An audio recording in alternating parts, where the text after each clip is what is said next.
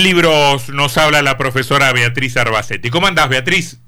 Pero muy bien, Antonio, con ganas de hablar de literatura, ¿qué te parece? Mariana Enríquez no la tengo. Martínez me dice que sí la tiene, que, que, que, la, ha, miedo. que la ha leído mucho, que le da miedo no, no, además, además lo hemos comentado en el programa, el año pasado abordamos una novela magnífica que es nuestra parte de noche, mm. y creo que después vimos un cuento de la antología a la que volvemos hoy, mm. que en este momento mm, eh, la Virgen de no me acuerdo exactamente el título, y hoy volvemos a, a, esta antología que tiene un título bastante sugerente, Los peligros de fumar en la cama, y el cuento se llama eh, Carne. Em, ya desde el comienzo el cuento empieza lo que en literatura llamamos inmedias res, es decir, empieza desde la mitad para adelante, em, porque, em, bueno, esto genera suspenso a la historia, porque dice que los programas, los diarios, las revistas y las radios querían hablar de unas adolescentes que incluso las registró la, la televisión cuando las internaron en una clínica psiquiátrica. Tenemos que ver qué pasó. Bueno, esas chicas son efectivamente dos adolescentes y la prensa, eh, los medios han sido sumamente invasivos, es un tema recurrente que además mm, tenemos conciencia de eso, em, estuvieron en todas las tapas de los diarios que señalaban un caso de fanatismo adolescente. No solo en la Argentina, sino en el mundo. Bueno, acá evidentemente hay un exceso por parte del fanatismo y un exceso por volver eh, o viralizar a tal punto la noticia. Bueno, eh, Enríquez en ese sentido es grandilocuente y mm, está jugando con la expectativa del lector. Em, un poco más adelante nos la presenta, son unas chicas de barrio, Julieta y Mariela, de 16 y 17 años, chicas de mataderos, fanáticas de Santiago Espina, la estrella de rock en menos de un año había dejado atrás el suburbio para llenar teatros y estadios del centro de Buenos Aires. Bueno, acá alude, eh, las características de las chicas están muy bien perfiladas, pero alude a una figura de la cual tenemos conocimiento eh, bastante largo este, en estos últimos años, del el rápido ascenso de cantantes jóvenes, cantantes populares, que devienen famosos a partir de un seguimiento eh, obsecuente de sus fans, ¿no? Este, qué sé yo, citemos por ejemplo a, Elegante, ¿no? Este, hay tantos otros. Bueno, pero en este caso, eh, este mm, cantante lo llaman las fanáticas o como dice el texto, idólatras y detractores, porque había de las dos partes, él Espina. Es decir, ya le, dan, le están dando como una suerte de autoridad, de mayoría de edad. Dice, Espina dejó estupefacta la crítica con su segundo disco, Carne, 11 canciones que dividieron las aguas. Las ventas se dispararon. En un mes se agotó todo, pero y acá viene lo bueno, la ciudad al mes recibía la noticia de su desaparición días antes de la presentación en el Estadio de Obras. Bueno, el Estadio de Obras, por supuesto, es un escenario clásico, eh, donde, claro, de presentación de estas cantantes jóvenes. Pero bueno, acá em, la autora, o la narradora, mejor dicho, eh, presenta una disrupción que es la muerte del ídolo, mm, absolutamente nuevo, joven, y esto genera, por supuesto, entre las fans, desesperación, llanto, marchas, cantar todas sus canciones, y bueno, trasciende, por supuesto, en los medios que en un hotel de once fue encontrado el cuerpo tajeado con gilets, tramontinas, incluso se había cortado la yugular, una cosa bastante tétrica, eh, en la cual no ahorra descripciones. Pero bueno, este episodio, a raíz de que había muchos adolescentes seguidores, obviamente causa preocupación en los padres porque una de las rasgos que suelen tener los adolescentes es el de imitar a sus ídolos sean amigos o algo más distante como era este caso. Pero en la escena se encontró una nota suicida que le entregaron a los psiquiatras para interpretar. La nota decía, carne es comida, carne es muerte. Hmm. Ustedes saben cuál es el futuro. Bueno, ¿qué dijeron los psiquiatras? Delirios agónicos. Acá está jugando con la semántica porque si bien es cierto que el delirio es una figura psíquica y este, psiquiátrica, ese agónicos mm, parecería que no, no solo abarca los delirios, sino también al momento en que ese delirio fue sufrido eh, por Espina. Bueno, pasado esto, eh, se vuelve naturalmente a la vida de todos los días, los chicos vuelven a los colegios y a los boliches, la prensa lo despide con titulares importantes, elegías, y durante un tiempo se siguió hablando de suicidio, droga y rock and roll, temas que muchas veces han ido juntos. Pero bueno, una de las chicas, Mariela, había sido una de las primeras espinosas, como llamaban a las fans. ¿Por qué? Porque lo había sido durante un año a Espina a todos los lugares donde tocaba. Y finalmente en Bursaco, en un local de esos medios dark, se encontró con Julieta, otra célebre espinosa, que se había tatuado el nombre del cantante en el cuello. Estas chicas vivían cerca una de otra y el suicidio de Espina las unió tanto que comenzaron a parecerse físicamente, dice la narradora.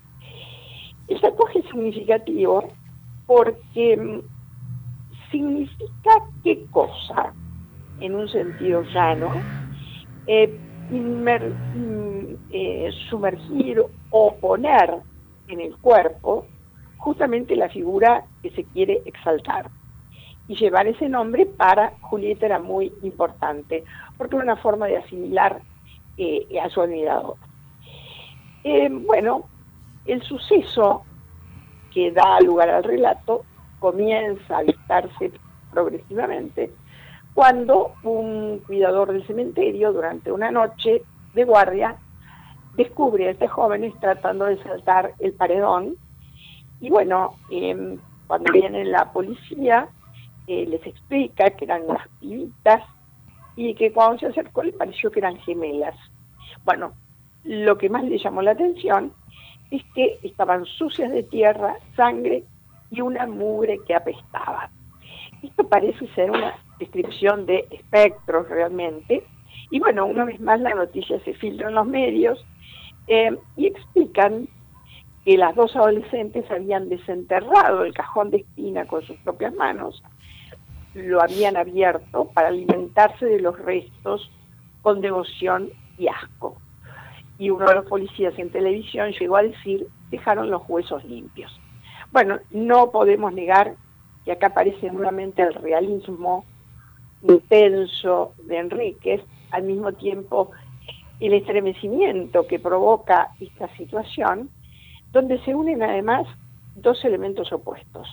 Por un lado, la devoción que las chicas experimentaban por su ídolo y el asco que significa para el que asiste a esta circunstancia eh, de verlas en esas condiciones, además de haber cometido algo realmente este, rupturista, ¿no? Mm. Bueno, en la nota mm, suicida había dicho eh, dos cosas importantes, que la carne humana se come, y en ese punto vamos a señalar el canibalismo, que efectivamente es eh, la descripción de la comida de carne humana, pero que tiene dos vertientes. No solo introducir la carne en el cuerpo como un modo de transferir las virtudes y las fuerzas del otro, además del placer sensual de degustar la comida. Bueno, mutatis mutandis, recordemos que carne fue también un título muy impresionante en su momento de una película de 1968 de Isabel Sarli, en la cual, por supuesto, la connotación era sensual, mm. sexual, dado y quien lo protagonizaba. un, film que alteró a muchos púberes en, aquella época. En aquella la época. La recuerdan muy bien. Em, estamos, estamos, estamos mal de tiempo. Este, la historia sigue con, con las chicas llevadas a una, a una clínica privada y se resisten a bañarse. Y los fans empiezan a desfilar por paneles y entrevistas. ¿Qué pasa a partir de ahí, Beatriz? Bueno, ahí lo que se llama la atención es que una de las fans dice, las envidio, ellas lo entendieron, es como que estas chicas han avanzado en la relación mítica ya con su ídolo y eh, ella entiende que lo tenían a Espina en su cuerpo y en su sangre. Llegó tanto el episodio que se llegó a hablar de necrofilia, se titularon en muchos medios Viven y Voraz, referido a episodios dramáticos, y hay una, una suerte de guiño que hace eh, la narradora, dice hasta Carlitos Páez Vilaró participó de una mesa redonda mm. y se vio obligado a diferenciar su antropofagia por necesidad de esta locura. Ajá especialistas de cultura rock y sociólogos desmenuzaron las letras de Carmen y compararon Espina con Charles Manson, el famoso, eh, eh, la famosa secta que terminó con la vida de la mujer de Polanski. Bueno, finalmente estas chicas se recluyen en su barrio, abandonan la escuela, tenían prohibido verse porque seguían dependiendo de sus padres, pero el resto sigue circulando por los cibercafés hasta que empiezan a aparecer mails. Y estos mails señalaban que había unas chicas que iban a cumplir 18 años, se liberarían de padres y médicos y tocarían las canciones de carne en sótanos y garage.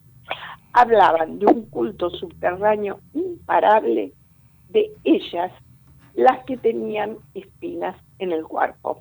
Bueno, obviamente lo que se está metaforizando es a estas dos adolescentes y es muy interesante este fragmento porque acá lo que hay es un rito iniciático que tiene que ver con el fanatismo ciego de los adolescentes, que además su look lo componían con rasgos góticos, dando incluso para toda la escena un aspecto dark, y bueno, esto es frecuente porque los adolescentes se mimetizan mucho y particularmente acá había un, elemento unitivo muy importante que era el rockero. Y la novela, eh, perdón, el cuento se cierra diciendo, y escuchaban la última canción de Carmen, donde Estina susurraba, si tenés hambre, come de mi cuerpo, si tenés sed, bebe de mis ojos, soñando con el futuro. Bueno, esto tiene rememoraciones y nos suena sacrílegos mm. cuando nosotros recordamos que Jesús dice, claro. come de carne. Entonces hay una intención muy marcada de sí, sí, sí, sí. Nos remite a una misa. Exactamente, pero una misa negra en realidad. Claro. Y bueno, una de las cosas que a mí me interesa señalar eh, nuevamente es que Enrique tiene un eh, dominio, un conocimiento muy profundo de la literatura inglesa, porque inicia el cuento con un epígrafe que corresponde a un verso del poema El vampiro de Rudyard Kipling, mm. donde mm, eh, alude de una forma directa al tema del relato. Nosotros dijimos, acá podemos hacer un paralelismo, que comer carne era apropiarse de la naturaleza del otro. Y en el verso se utiliza al otro en favor de los intereses propios. Es un poco el mensaje que deja Espina, porque él confía que una vez muerto, eh, esas fans eh, van a llevar adelante su memoria, su recuerdo. Mm. La palabra feme, en griego, fama, significa eso, perdurar en la memoria a lo largo del tiempo una vez de muerto. Buenísimo, sí, sí. Finalmente, Ajá. me permitís, sí. esto no quisiera obviarlo. Enrique opta, en este caso, por el formato de la novela de iniciación, que es muy característica de fines del siglo XIX, eh, Novalis, Goethe con el Werther, Joyce con el retrato del artista adolescente, el de Mian de Hermann Hesse, y es mm, un género que los alemanes conocen como Bildungsroman, que tiene que ver con la formación de los jóvenes eh, adolescentes eh, a lo largo de bueno un camino de preparación espiritual, intelectual, que tiene otros niveles, por supuesto, y esto parecería ser una forma un tanto degradada o este, eh, muy venida menos de la posibilidad de una formación. Em, bueno, yo recomiendo realmente el cuento porque em, es interesante. El cuento se llama Carne, ¿no? Está en la antología Los peligros de fumar en la cama, de Mariana Enríquez. ¿Sí? Sí. Bueno. Ah, la verdad, ah, pensé, que la habíamos, pensé que la habíamos perdido a Beatriz. Gracias, gracias Beatriz. Hasta, Hablamos la semana que viene. Hasta la semana que viene. Chau, chau.